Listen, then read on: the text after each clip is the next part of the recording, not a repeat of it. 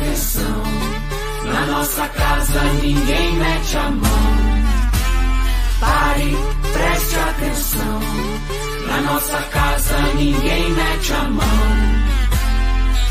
Diga lá, você conhece o Guatelá? Vila Velha, o Lobo Guará. Os arenitos desenhados pelo vento.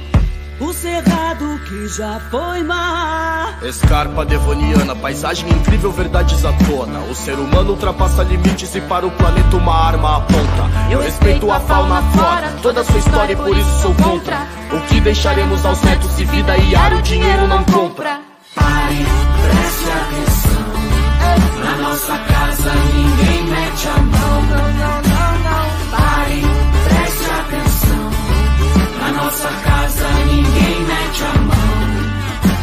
Esse chão ancestral mistura de vida e cura. E o homem bitolado lucrando na monocultura. Menos soja, menos veneno. O mundo é pequeno pra tanta gastura. Natureza milenar.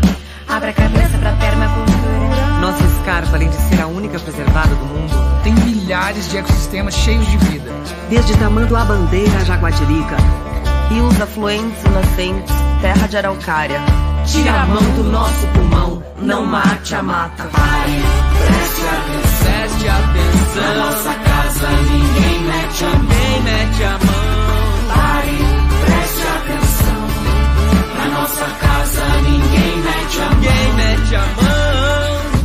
Menino observa, o homem com a serra na mão, Homem com a serra na destrói a floresta,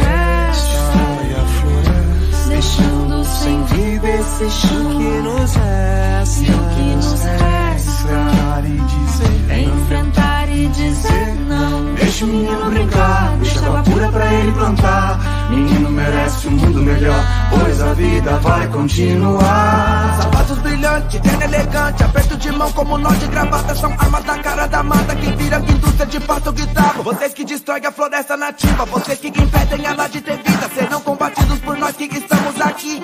Por nós que estamos aqui.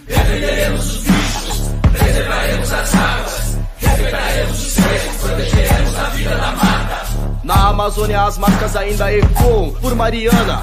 E no Paraná não passarão. Salve a escarpa devoniana. Pare, preste atenção. Eu só quero saber de uma coisa. Reduzir o quê? Pare, preste atenção. Reduzir a mata? Pra quem? Pare, preste atenção. Esse agro não é pop, coisa nenhuma. É tóxico. Pare, Sente o ar seco nas narinas? Você vai engolir mais essa? Você pode fazer alguma coisa. Vamos nessa? Pare, preste atenção.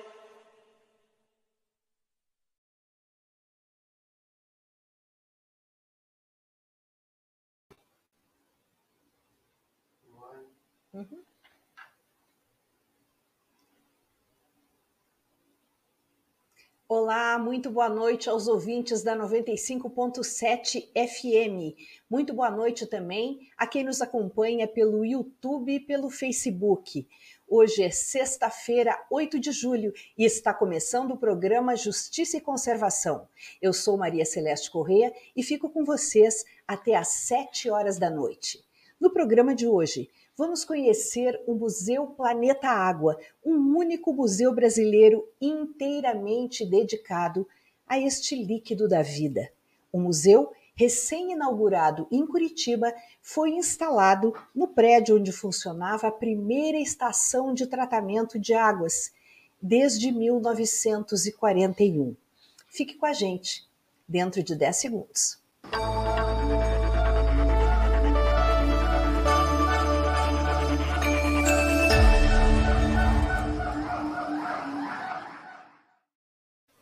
E a gente começa o programa com uma informação que foi divulgada em primeira mão no Brasil pela jornalista Cristina Serra, autora do livro Tragédia em Mariana, a história do maior desastre ambiental do Brasil.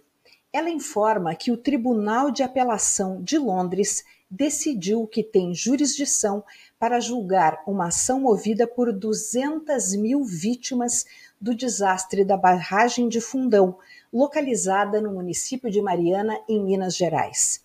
A ação foi movida contra a empresa anglo-australiana BHP, uma das acionistas da mineradora Samarco, que é a proprietária da barragem.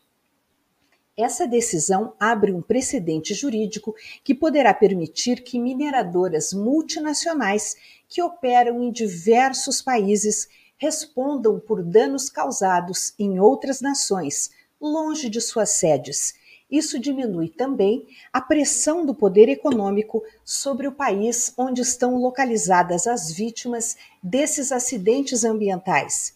É precisamente isso que acontece no município mineiro de Mariana, onde milhares de pessoas tiveram prejuízos por ter perdido suas casas, seus empregos e por terem sido prejudicadas por poluentes despejados no Rio Doce, que se espalharam ao longo de 660 quilômetros até desaguarem no Oceano Atlântico. Ocorrido em 5 de novembro de 2015, o desastre de Mariana também deixou 19 mortos. Nós vamos falar agora de um assunto muito especial. Aliás, esse programa todo hoje é especial. Traz detalhes sobre o primeiro museu interativo e sensorial do Brasil que tem como tema a conservação da água. E nós vamos conversar diretamente com os quatro criadores desse projeto. O Museu Planeta Água possui abordagem abrangente e multidisciplinar, apresenta aspectos científicos, históricos, culturais, sociais, educacionais e de saúde, todos relacionados à água. O museu é um projeto inovador na temática e no modo de abordar os conteúdos. Além disso, é o primeiro do Brasil que trata de assuntos como a história da água e do saneamento de uma forma leve e lúdica, utilizando recursos interativos e também sensoriais de última geração, tornando-se uma importante fonte de aprendizagem e disseminação do conhecimento. Bem, não será exatamente uma entrevista, será mais uma conversa entre os criadores desse museu. Will Caravante, que coordenou todo o projeto, e os três criadores do museu, Erickson Straub, Aurélio Santana e eu, Maria Celeste Corrêa. Boa noite, Will. Boa noite, Celeste. Tudo bem? Tudo bem. Vamos chamar agora o Aurélio. Boa noite, Aurélio. Oi, Celeste. Oi, Will. Tudo bem? Tudo bem. E o Erickson, que acaba de entrar. Boa noite, Erickson. Tudo bem? Boa noite, Celeste. Boa noite, Will. Boa noite, Aurélio. Contente por estar aqui com você.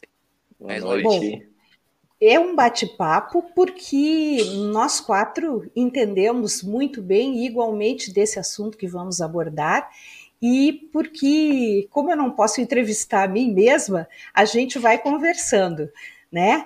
E, e é uma oportunidade bastante interessante que a gente tem de despertar nas pessoas que nos ouvem pela rádio, pelo Facebook, pelo YouTube, que vão ver também, a partir de agora, algumas imagens do museu e vamos despertar a curiosidade desse povo todo para que em breve possam conhecer esse museu ao qual nós nos dedicamos por tantos anos. Vamos começar com Will. Wilber, ou Will, conta para gente, conta para os ouvintes como nasceu o Planeta Água. Ah, obrigado, Celeste. Pode chamar de Wilgor, pode chamar de Will, como você se sentir à vontade. Tá? É, bom, o projeto nasceu há 10 anos atrás é, e é um fato interessante porque, na época, lá em 2012, uh, ah, São Paulo, região sudeste, uh, vivia uma crise hídrica. Né? Nós estávamos entregando e finalizando um projeto para um cliente nosso, e aí eu compartilhei com a minha equipe, ou seja, vocês, né? E se apresentássemos um projeto sobre a água para a Companhia Paranaense de Saneamento em Curitiba. São Paulo está vivendo uma crise fortíssima. Vai ser lindo Curitiba, que tem uma certa, é, vamos dizer assim, sustentabilidade na água, é, tem está tranquila na provisão de água, entregar para a sociedade e para o Brasil um grande projeto como esse da água. E todo mundo gostou da ideia, a gente conversou, fizemos os nossos, as nossas mobilizações, apresentamos para a companhia, a companhia adorou a ideia e apresentamos uma proposta que a princípio eram só ideias, alguns desenhos, algumas ideias de temáticas, possíveis temáticas para, para o museu. E, e, e, eles adoraram a ideia, se apaixonaram pela ideia.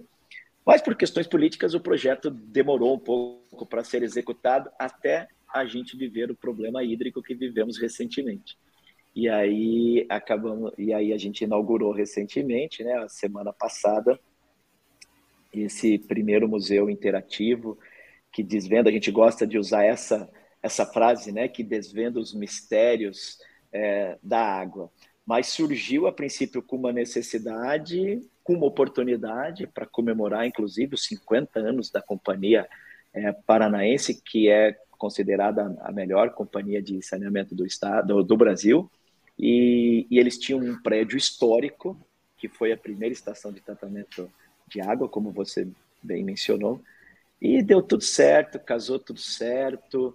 Uh, inauguramos, na minha, na minha opinião, num momento, num dos melhores momentos, porque vivemos uma crise hídrica, não foi, começou lá com São Paulo, mas vivemos aqui, também percebemos que nós não temos tanta, é, não somos tanto autossuficientes assim, precisamos cuidar da nossa água, e aí inauguramos um projeto belíssimo, encantador, é, que depois a gente pode falar um pouco mais. Então, essa é a ideia, né? A ideia foi entregar para a sociedade um museu interativo, é, diferente, encantador, que gera conhecimento, que provoca mudanças de comportamento, e foi assim que, que fizemos.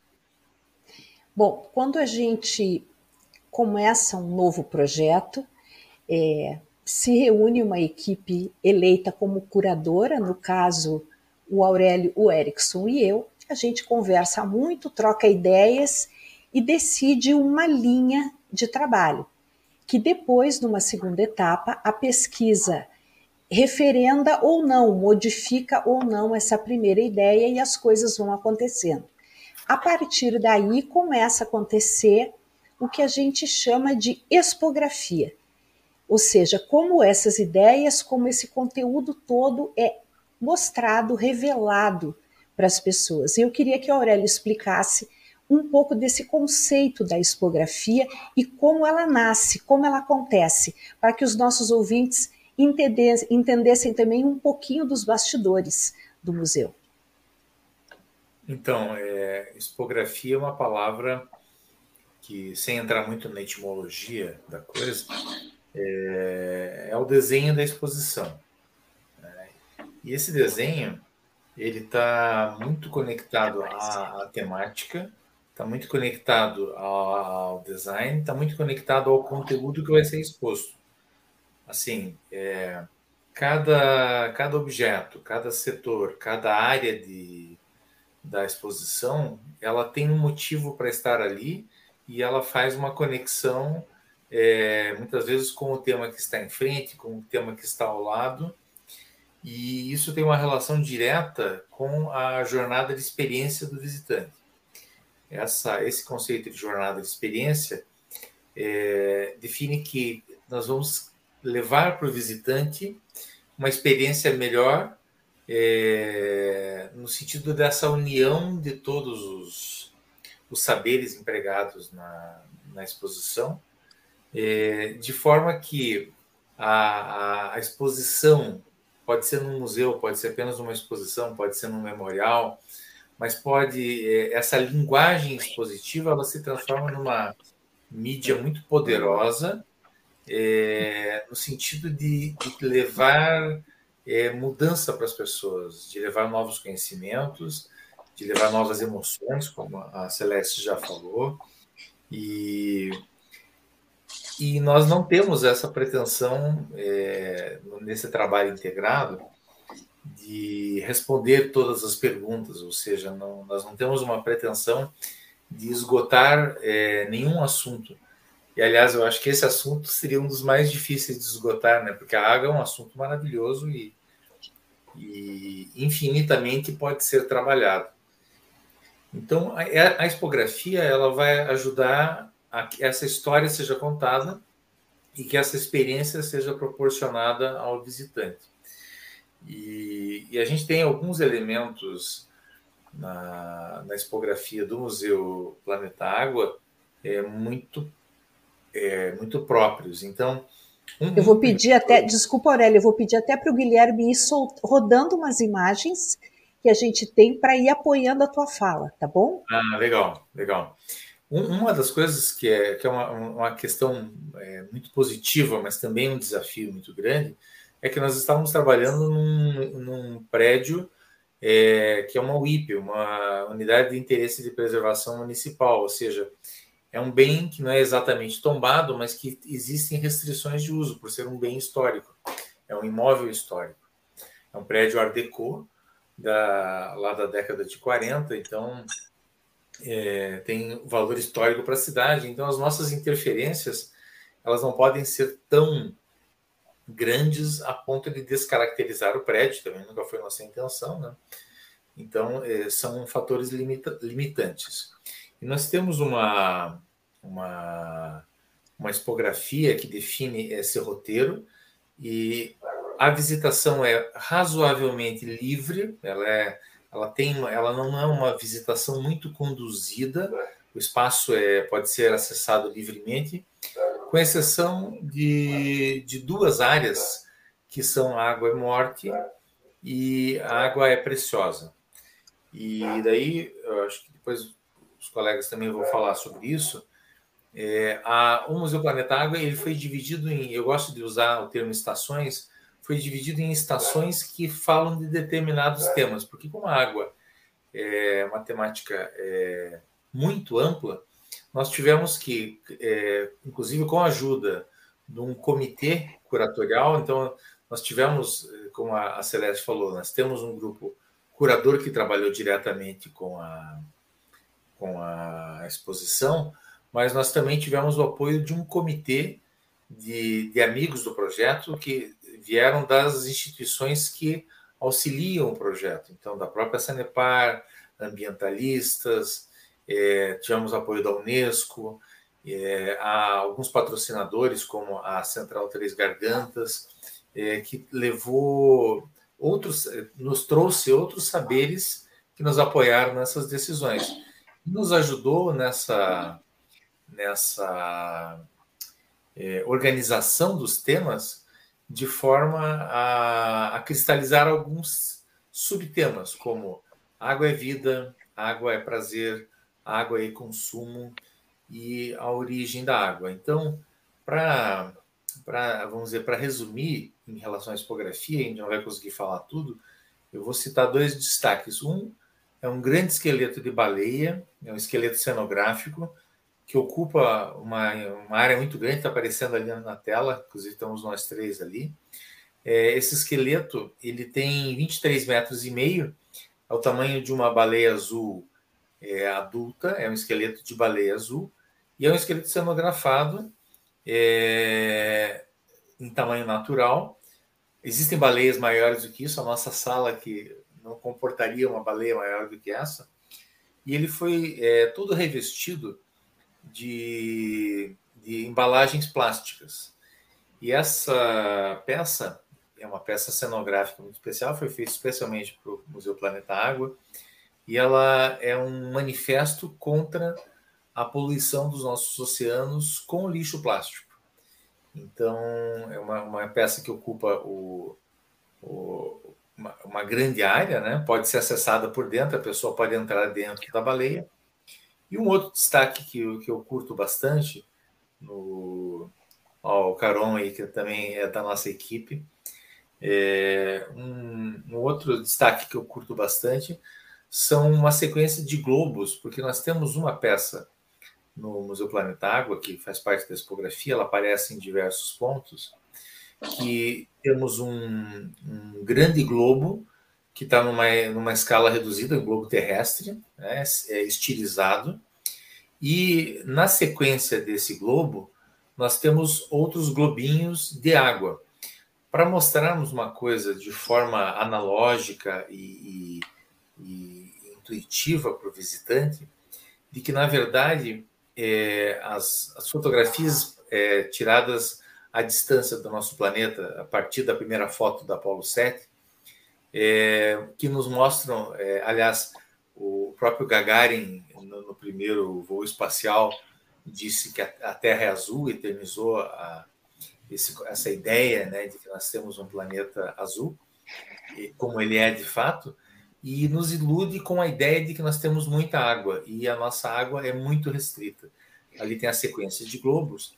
Então a gente mostra que o volume de água que nós temos de água salgada, de água congelada, de água atmosférica e, por fim, de água disponível para consumo é uma quantidade de água muito pequena, proporcionalmente ao tamanho do nosso planeta.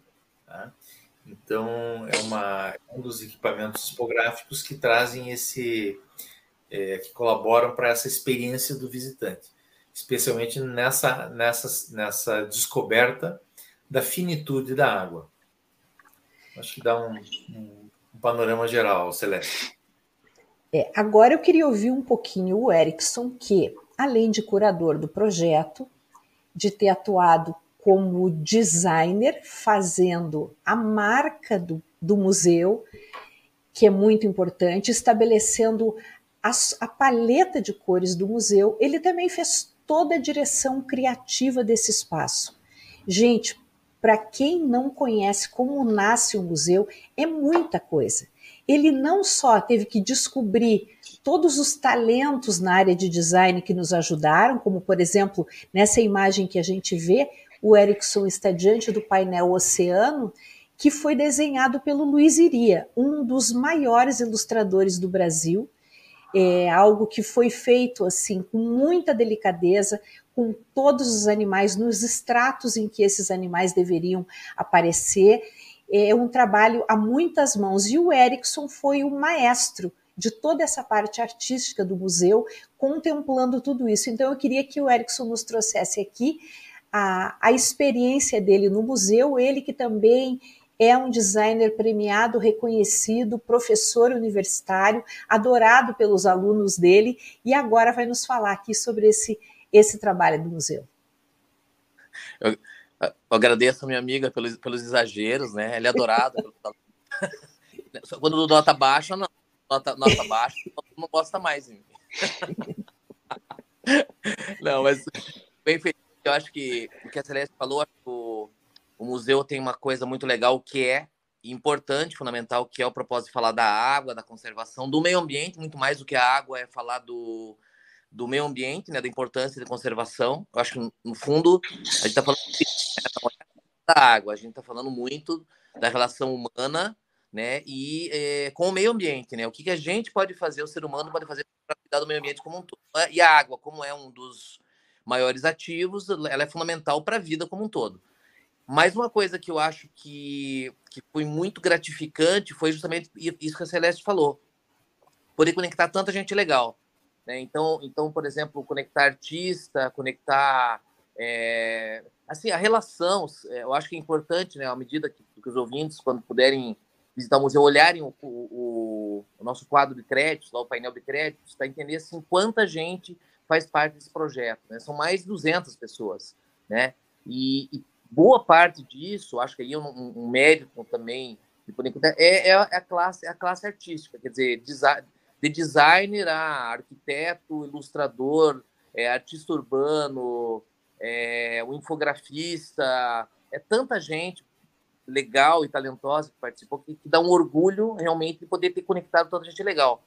É, então, é, é, buscar as pessoas foram adequadas. E uma coisa bem bacana é dizer que tudo foi desenhado para o museu. O museu tem uma tipografia que foi desenhada para ele. É uma tipografia que a gente usa, que foi desenhada especialmente para o museu. É, os bancos do museu, os bancos que, que, as pessoas sentam, foi desenhados pela Fork Design, né? Um, um estúdio do Maurício e do Rodrigo, premiadíssimo, né? É, no, no estúdio de premiação, premiação internacional também. Então, é, é a gente garimpou realmente pessoas que foram fundamentais para tudo, né? Sem falar daqueles parceiros é, nossos que estão sempre com a gente, a Arquicom, é, a, a, Pixel Save, né, do, do, Flávio, né, aí o Christian, né, quer dizer, pessoa, e, né, além de, de, outros né, talentos. Então é muito legal é, esse trabalho poder conectar né, a mente criativa para poder ajudar né, a gente entregar para a sociedade um espaço que é, que é tão legal. Né? E, e é um trabalho que desde o começo assim, a gente começa pelos RAFs também, então fazendo os desenhos, né? então aí junto com, é, com o Aurélio, vai trabalhando com a parte do espaço, a gente vai trabalhando também com os RAFs, né? fazendo os desenhos, as ideias iniciais do espaço. É, é, de, praticamente 10 anos atrás, né, já eram feitos desenhos. Né? E no final, é muito legal que você pega o desenho. Eu, eu quero até poder mostrar um pouquinho também aqui no meu quadrinho, até separei aqui. Fica mais pertinho da câmera, Erickson. Você também, porque aí a tua voz fica melhor. Que você está falando do celular. Ó, aí vocês estão vendo ó, os desenhos, esses cadernos do Erickson eu queria que ele vendesse, mas ele não vende, não doa, não empresta. São cadernos belíssimos aonde ele foi desenhando as concepções é, visuais, digamos assim, do museu, e aí depois vinha a grande dor de cabeça. É, o Aurélio tinha que decidir que tipos de materiais poderiam ser utilizados para fazer aquilo. O Igor dizia: gente, não pode ficar caro demais, nós temos muita coisa para fazer. E eu dizia: vamos ver se isso aí vai casar com o conteúdo, tem que casar certinho com o conteúdo. Como é que a gente expressa melhor o conteúdo que a gente quer mostrar? Então, é, esse é o grande balanço que se dá entre as pessoas que idealizam um projeto como esse. Você tem que contemporizar e contemplar muitos fatores. E uma coisa importante também para os nossos ouvintes saberem é que a gente buscou trazer para perto da gente, para a realidade do Paraná, é, algumas, algumas, algumas partes, alguns momentos, algumas etapas do museu. Então, por exemplo, quando a gente aborda a histórica geológica da Terra, a história, desculpe, geológica da Terra, quando a gente tem oportunidade de contar essa história a partir da visão do Paraná, ou seja, é, quando o fundo da Terra é, que hoje está exposta era um grande oceano, a gente usa Vila Velha, que 400 milhões de anos atrás era um grande oceano. Quando a gente vai falar sobre grandes derramamentos de basalto, a gente usa o exemplo de, de Foz do Iguaçu, quando a gente fala dos dinossauros, nós trouxemos um dinossauro encontrado no Paraná. Quando nós falamos da deriva continental, da separação dos continentes, nós trouxemos o Mesosaurus, um animal encontrado ao mesmo tempo no Paraná e na mesma latitude na África, que ajudou a comprovar a tese da deriva continental. Então, isso tudo foi um trabalho muito estudado, muito pensado para atrair a população, para trazer conteúdos novos que vão ser, inclusive, muito importantes para as crianças que vão visitar o museu e que poderão se interessar ainda mais por história, por geografia, por geologia, por física, até mesmo por linguagens, porque nós trouxemos é, a, a palavra água em todos os idiomas da ONU. Essa palavra está inscrita ali. Se o Guilherme se passar as imagens de novo, vai achar é, o momento em que a palavra água aparece inscrita é, numa parte do museu. Então, eu queria, agora que a gente já despertou bastante a, a curiosidade das pessoas, que o Will nos contasse sobre os próximos passos. Nós tivemos uma inauguração formal no dia 29 e agora o museu tem uma caminhada para fazer até o mês de novembro, quando ele finalmente terá sua última etapa de abertura. Então, Will, conta para os ouvintes como, como vai ser daqui para frente, o que está acontecendo agora e quais são os próximos passos.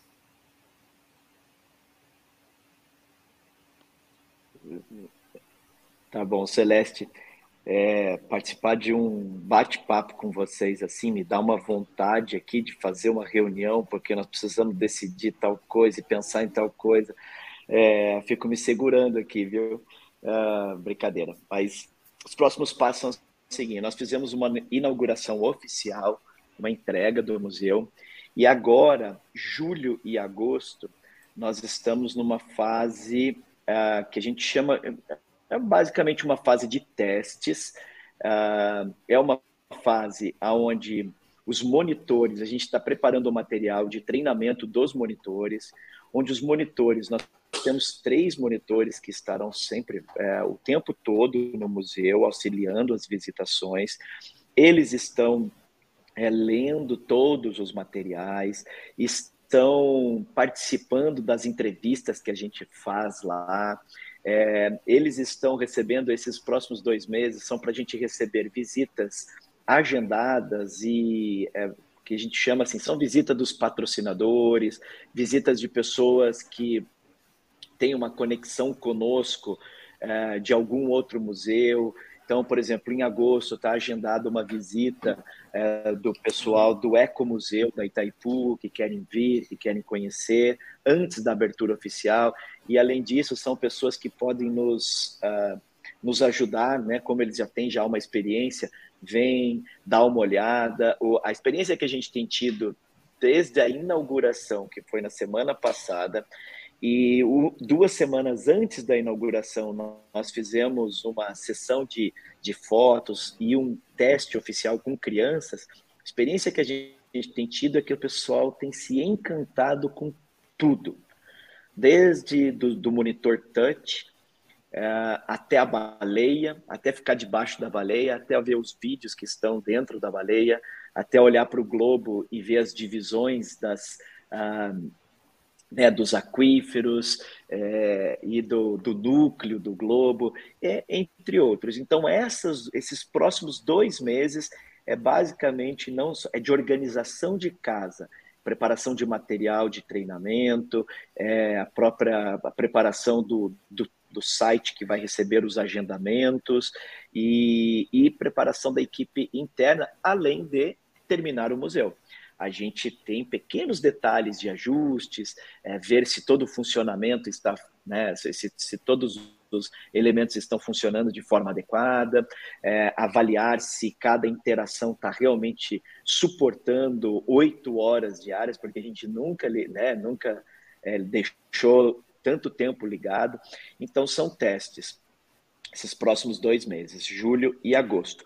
A partir de setembro, começam as visitações de escolas. Todas as visitas serão agendadas, é, a pessoa não chega visitando, então, a princípio, todas as visitas são agendadas. Então, setembro e outubro, visitas de escolas, essas visitas já programadas e agendadas, e a partir de novembro, a gente entra com uma grande campanha na cidade de Curitiba, divulgando o museu, falando sobre o museu, e aí é aberto a todo o público. Né? O museu não, não terá cobrança, é, ele, ele é gratuito, e a partir de novembro estará aberto a toda a população, mediante agendamento. Num primeiro momento, todo mundo que vai precisa agendar para a gente né, se organizar, para os monitores se organizarem. A visita guiada vai ser muito especial, então é, vai ser um momento é realmente muito importante para a população. A população já está pedindo para a gente abrir, que quer visitar, que quer conhecer. É, nesse momento, a princípio, não está aberto, apenas para essas visitas especiais que envolvem os patrocinadores, alguns clientes dos patrocinadores, algumas é, é, do, da, dos nossos parceiros institucionais. Nós temos quatro parceiros institucionais nesse projeto que são bem importantes, né? Que é a Fundação Grupo Boticário, o Instituto Fashion Revolution, a The Nature Conservancy e a Grande Unesco. Né? São parceiros nossos é, desde o, quase desde o início do projeto, que nos ajudaram com conteúdo, com participaram, alguns deles, Unesco e The Nature Conservancy participaram no Conselho Consultivo Curatorial, que o Aurélio mencionou no início. Então, é, essa é a programação, é o que a gente é, é, o que a gente tem planejado aí até novembro. E aí, novembro, começa uma visitação da, da cidade Curitiba e vai ser lindo de ver o pessoal uh, visitando. Mas em setembro já abre para as crianças, não é, Will? Para as escolas. Abre para as crianças, exatamente. Em setembro, já a partir do dia 10 de agosto, a gente não decidiu ainda, vamos decidir na próxima quarta-feira, mas a, a, no dia, entre dia 10 e dia 15 de agosto, abre o site para é, agendamento. E aí todas as escolas que têm interesse, que já querem levar os seus alunos em primeira mão, é, tem que entrar no site. A princípio, podem entrar no site do Museu Planeta Água.org.br e ali haverá um, um link. A pessoa entra no link e faz, a sua, e faz o seu agendamento escolar. Em setembro, as crianças já estão, né, os professores, uh, os diretores de colégio. A gente, nesse mês, de julho e agosto, queremos levar alguns professores, queremos levar alguns diretores de colégios para uma visita técnica, para eles conhecerem e saberem o que, que os aguardam e como eles podem explorar uh, o, o, ensino e o conhecimento do museu uh, com as crianças. Só para complementar a fala do Will e para que os nossos ouvintes possam entender por que é importante testar bastante o museu antes da abertura definitiva, como ele tem muitos equipamentos, equipamentos que exigem uma carga de eletricidade muito grande, uma carga elétrica grande, quando a gente tem sons, é, projeções em telas, projeções vídeo mapeadas e uma série de outros recursos acontecendo ao mesmo tempo, isso tudo não apenas precisa ser sincronizado, mas todo o suporte que a gente a gente precisa dar um suporte para que isso funcione ao mesmo tempo e não caia. Porque senão a gente interrompe a experiência do visitante e quebra o encanto. Não é isso que a gente quer. Então a gente precisa que isso funcione como música, é, como uma orquestra. E é isso que nós estamos fazendo. Sem falar que nós também vamos providenciar vários é, QR codes em vários momentos do museu, em vários locais, porque nós temos muito mais conteúdo do que a gente consegue mostrar. E para quem tem interesse em se aprofundar em determinados conteúdos, é a pessoa vai apontar a câmera, por exemplo, para aquele mapa, para aquele mapa não, para aquele grande desenho da história geológica da Terra, aquela grande ilustração, a, a gente tem muito conteúdo ali dentro. E se a pessoa apontar e direcionar o seu celular, ela vai poder captar todas essas informações com mais profundidade. Eu queria ouvir o Aurélio agora sobre um outro equipamento, não sei se a gente chama de equipamento, Aurélio, mas enfim, uma parte do museu, uma estação do museu muito importante que nós chamamos de Aquamundi. Eu gostaria que o Aurélio explicasse como ele funciona e qual foi a ideia por trás da criação do Aquamundi. O Aquamundi ele é uma, uma, uma, peça que todos nós adoramos e, e as pessoas gostam muito. É, pela, pela vivência aí que a gente tem de museus, não só a vivência que eu tenho, mas quando a gente pega quantos museus nós quatro já visitamos, a gente vai para quantidades enormes de museus mundo afora. Eu acredito que ele é um equipamento completamente novo, porque trata-se de, uma, de um grande mapa um mapa mundi com o relevo do planeta inteiro. É, e como nosso, nosso tema é a água, ele tem o relevo não só da Terra, mas ele tem o relevo do fundo do mar. É um mapa é, com 40, 4 metros de largura e ele tem uma, uma projeção. Agora está mostrando aí, o Guilherme está mostrando para a gente. Ele tem uma projeção, um vídeo mapeado, essa cor que, que, o, que os nossos espectadores veem ela é projeção e ela vai se alterando. E a experiência do visitante ela é feita através de uma interação. Então você escolhe o conteúdo que está sendo projetado naquele mapa e em tempo real você é, observa histórias extraordinárias da relação da nossa civilização, aliás, da história da nossa espécie é, humana é, no mundo inteiro, tendo a água como suporte. Então, vai mostrar as grandes, das grandes navegações, as grandes conquistas, os rios, é, os rios voadores, que é um tema muito abordado, é, e a, o lixo nos oceanos. Então, essa interatividade é feita através de uma estação touch e a pessoa vê essa projeção em tempo real no Aquamundi. Eu acredito que é um equipamento completamente é, novo, completamente inédito. E, e, sobre essa tecnologia, é, parece interessante, Celeste, a gente dizer que é, não é uma tecnologia de prateleira. Assim, nós não compramos isso de uma empresa é, europeia ou, ou norte-americana. Nós desenvolvemos essa tecnologia a partir da, da, das interações do nosso grupo de, de, de, de pensamento que está aqui nessa reunião, mas também dos nossos parceiros que realizaram software, é, a, a, parte física analógica do mapa. Então, essa interação desses vários atores é, faz é, é transforma isso em experiências muito especiais. O Aquamundi é uma dessas que gera imagens extraordinárias. Então, você está projetando é, conteúdo em cima do relevo da Terra. E isso foi uma, um desafio bem grande, porque o fundo dos oceanos ainda não está tão, tão é, amplamente mapeado quanto o, a, a terra seca. Né? Então, nós tivemos ainda que fazer uma, uma interpolação muito grande das curvas de nível do fundo do oceano para conseguir fazer essa, essa representação gráfica. É, inclusive, Aurélio, o que se diz hoje, o que os cientistas falam, é que, é, do ponto de vista da ciência, nós conhecemos, nós seres humanos conhecemos muito melhor Marte, o planeta Marte, que fica tão distante, do que o fundo dos nossos oceanos.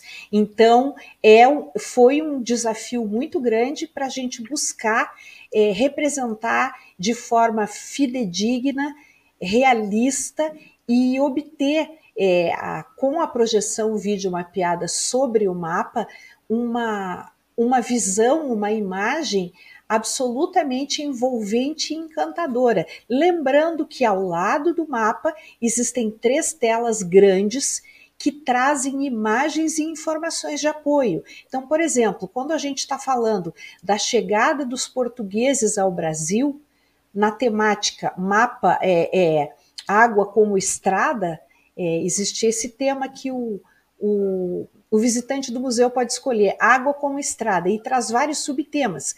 Um deles é a chegada dos portugueses ao Brasil. A gente mostra essa chegada saindo de Portugal, vindo até o Brasil. Mas nas telas ao lado, a gente mostra o tipo de embarcação que, que fez essa expedição.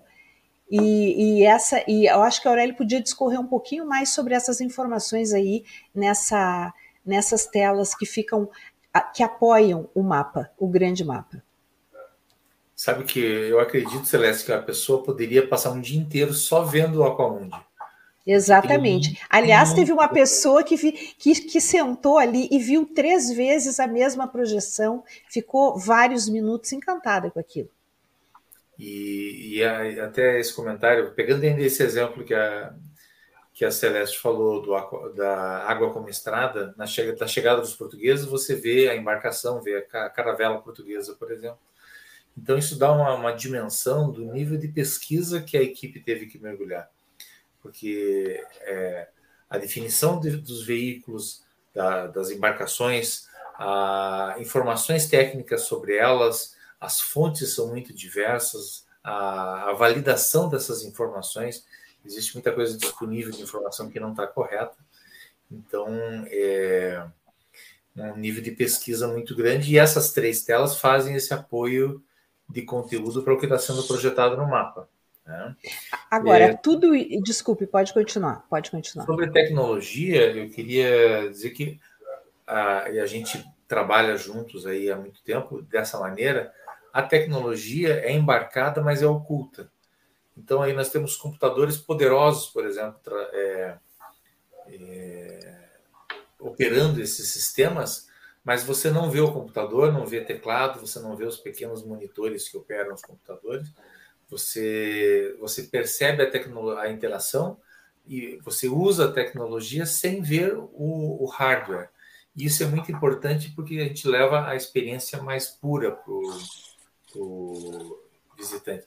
Agora, eu queria fazer um papel de jornalista aqui para fazer uma pergunta para a Celeste, já que ela tá, não pode entrevistar ela, ela mesma. É, quero que você, gostaria que você falasse, Celeste, sobre um dos maiores desafios nos museus que a gente trabalha, e, e, e foi assim no Museu Planeta Água, que é sobre o que não falar. Porque a gente vai conseguir falar sobre o que quisermos, só que existem limites físicos e como é que é essa depuração é, que de, em determinados pontos a gente tem que dizer vamos ter que abrir mão de um determinado tema porque nós não temos espaço ou contexto. Como é que funciona isso? Bom, isso na verdade foi decidido é, pela curadoria como um todo, né? Erickson, Aurélio e eu, é, e com o apoio da consultoria científica em alguns momentos. Né? Na parte de história, foi uma, foi uma, uma decisão muito mais da nossa sensibilidade, é, porque quando nós começamos, eu acho que o, o Erickson lembra, a gente chegou a elencar para aquela linha do tempo que mostra toda a relação do homem é, com a água no que diz respeito à saúde, ao desenvolvimento, ao desenvolvimento da agricultura, ao saneamento, nós tínhamos praticamente 200 temas. E nós tivemos que resumir e, e, e e abrir mão de alguns, ficar com os mais significativos. Nessa parte, o Erickson nos apoia muito também, porque ele é um apaixonado por história, um estudioso de história. E outra coisa que a gente não só escolhia pela relevância do tema, mas também entre os mais relevantes, quais iriam gerar imagens mais atraentes e uma experiência mais interessante para o visitante. Então, quando a gente pode trazer é, lá no começo dessa linha do tempo de água é saúde e desenvolvimento, um anzol feito 21 mil anos atrás, encontrado no Japão. A gente fez um facsímile desse anzol, a gente usou os primeiros moinhos, a gente usou prim o primeiro protótipo de privada é, criado por um inglês que fez, aliás, dois modelos. Um para ele e outro para a prima dele, que vinha a ser a primeira rainha Elizabeth.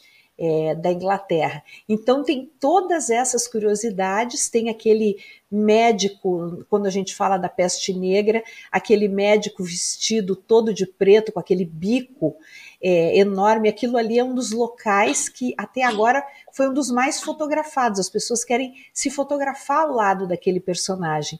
Então, essa foi uma decisão. O Erickson poderia complementar, inclusive, é, essa minha fala, é, dizendo também é, do ponto de vista do design, da criação, é, o que norteou as nossas escolhas para em termos do que a gente decidiu expor para os visitantes. Ah, sem dúvida, não. É, então, ali é um trabalho conjunto, né? O que a Celeste, eu acho comentou, é um trabalho de produção, é, de pesquisa de texto e como, e como a forma pode traduzir isso para o visitante. Então, como que o design, a experiência uh, as experiências estão ali, por exemplo, o caso da, desse médico, né? Como que ele pode trazer uma, uma, uma lembrança, ou mesmo tentar, tentar ter um ponto, né? Que, que a pessoa possa entender um pouco o que quer vivenciar na Idade Média, por exemplo. Né? Então a gente imaginando, né? Um, um, aquilo lá com a figura do médico, por exemplo, né? E, gente, e foi muito interessante porque é, a gente estava fazendo isso numa época do Covid, né? em que a gente estava qu quase vivendo uma era uma quase uma era a peste negra contemporânea seria, né? Ó, tá aí a imagem, ó, tá aí a imagem do nosso é. médico, nosso personagem em tamanho real. Tamanho real, né? Isso que imaginando, então você tem todo uma, uma, um conhecimento, assim, né? tentar, tentar entrar na Idade Média, e talvez só pela imagem que tem do lado, que é uma imagem real ali que foi pego da, de um cartaz da época, né, de uma ilustração, é, o visitante não ia ter noção, por exemplo, do que era né, é, essa temática, por exemplo, do, do médico da Idade Média indo de casa em casa, né? Então ali talvez represente isso. E eu acho que como um todo, é, esse painel deu, foi, deu muito prazer fazer. Ele foi demorado, né? Foi, foi uma, algo demorado, é porque com poder conciliar imagem, texto, ilustração, né? É, é, é, foi uma coisa, um trabalho demoradíssimo, né? Eu desde o começo já comentava esse painel ia ser um, ser um trabalho imenso, né? E realmente foi mas foi prazeroso, porque poder é, contar a história, ter uma, ter uma linha do tempo, né? mas de uma forma um pouco diferente, porque a gente vê a linha do tempo uma coisa muito é, muito imagética só. Então, poder trazer uma linha do tempo com também elementos né, é, cenográficos, é, é, vitrines, né, elementos que pudessem trazer um pouquinho da representação quase real do, do que, que era a, a antiguidade ou do que era do que era na Idade Média, por exemplo, isso é fantástico, né? É uma forma de contar, né? Ter uma narrativa para contar para o visitante. Isso é uma coisa que eu acho que o, é, o design, a arquitetura, né? Quem trabalha com a, arte de uma forma geral busca, né? E muse, os museus eles buscam de certa forma contar de uma forma um pouco com experiência, né? Com, com a experiência, sensibilidade. Então isso é prazeroso, né? E, e foi muito prazeroso fazer isso com você, né? De trabalhar junto com você com esse esse trabalho de conteúdo, né? De como é, de lapidar aos pouquinhos, né? Então, é um trabalho difícil, que corta aqui, não, vamos aumentar um pouquinho, precisa, precisa cortar e aumentar, o texto, pesquisar mais sobre isso. Então, essa, eu acho que essa, esse trabalho a quatro mãos, né? A, dez cabeças e quatro mãos, né? No fundo são várias cabeças pensando, né? É, inclusive, você falou, próprio, os próprios consultores né, que estão é, é, científicos que ajudaram a gente a construir, a, a, a, trabalhar com informação. Isso é fantástico, né? Então, realmente é um trabalho árduo, mas prazeroso, né? Bem, ficou bem, fiquei muito feliz com o resultado final.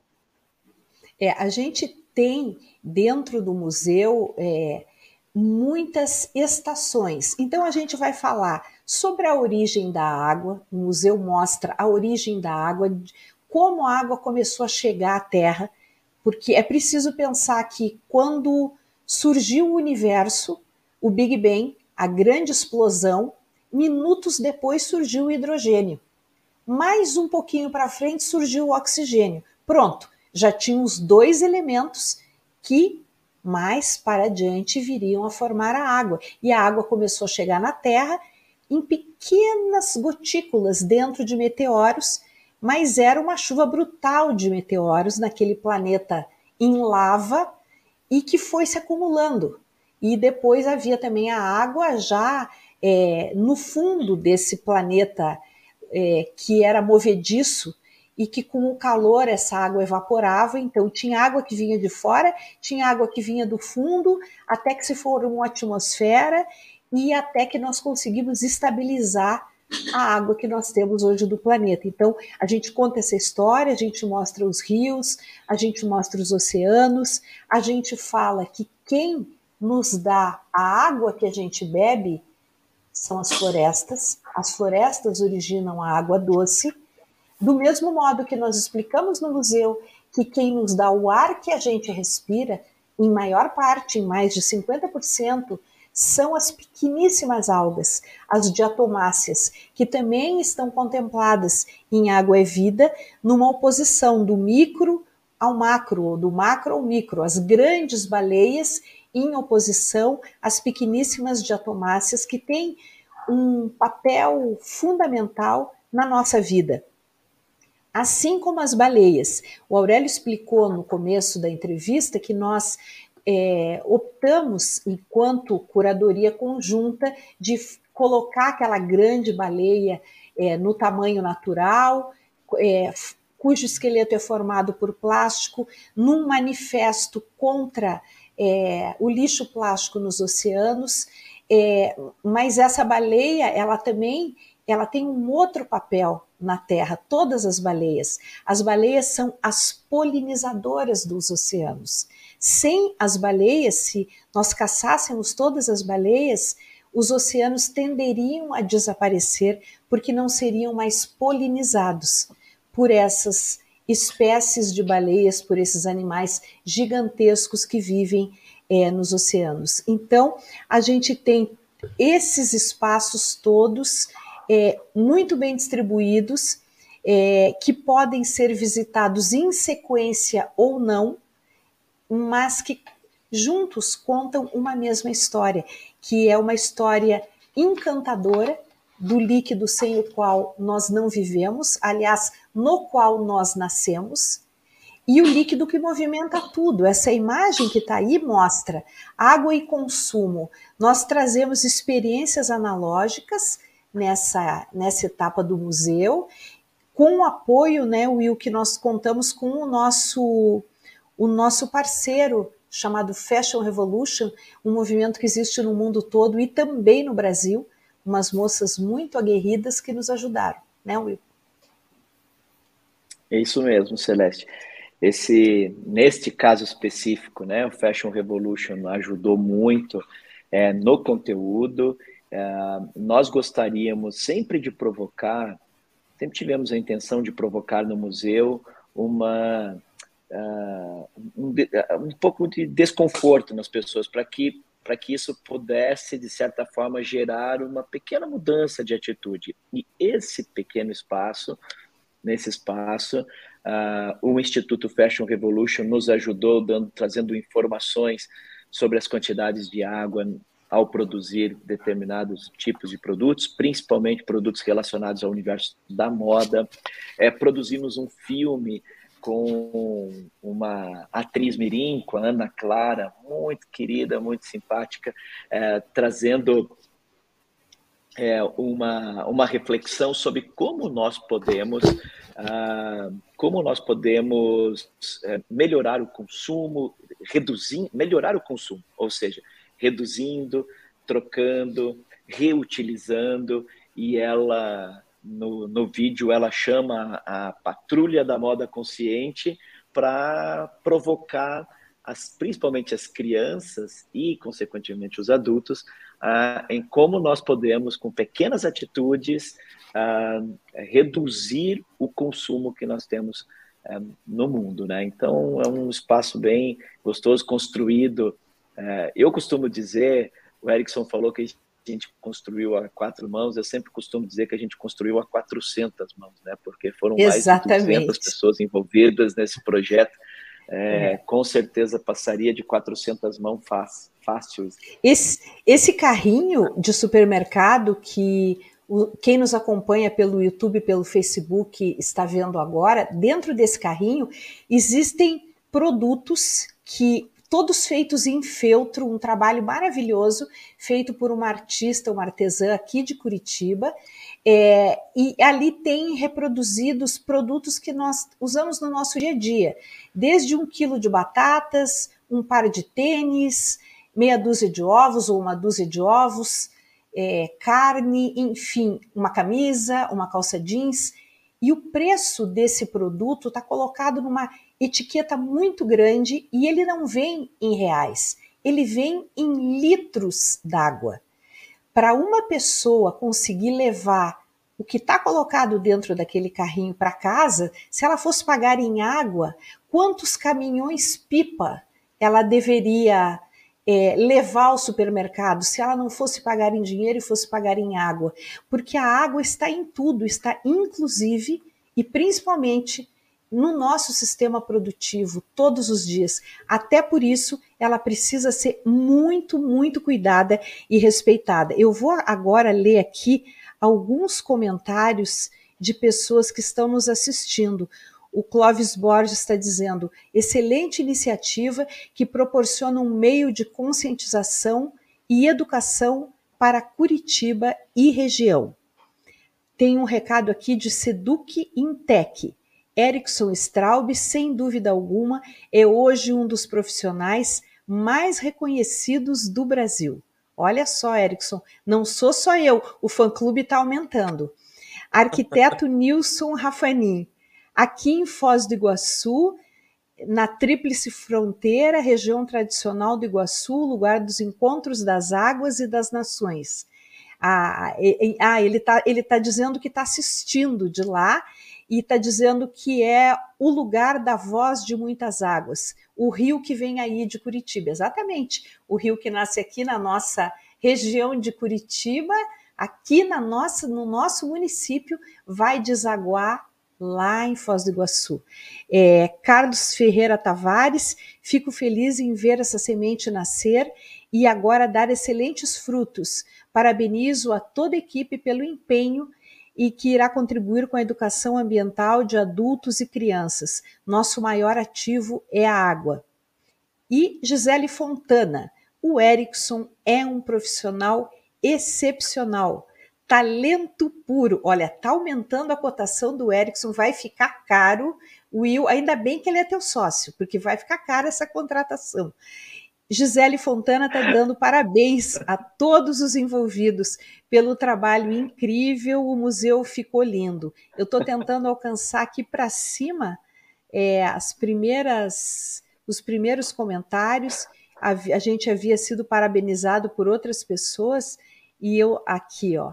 Jean Guimarães, pa, parabéns pela determinação e trabalho em equipe. Fantástico o resultado. Gente, são 6h56, 6h57 agora.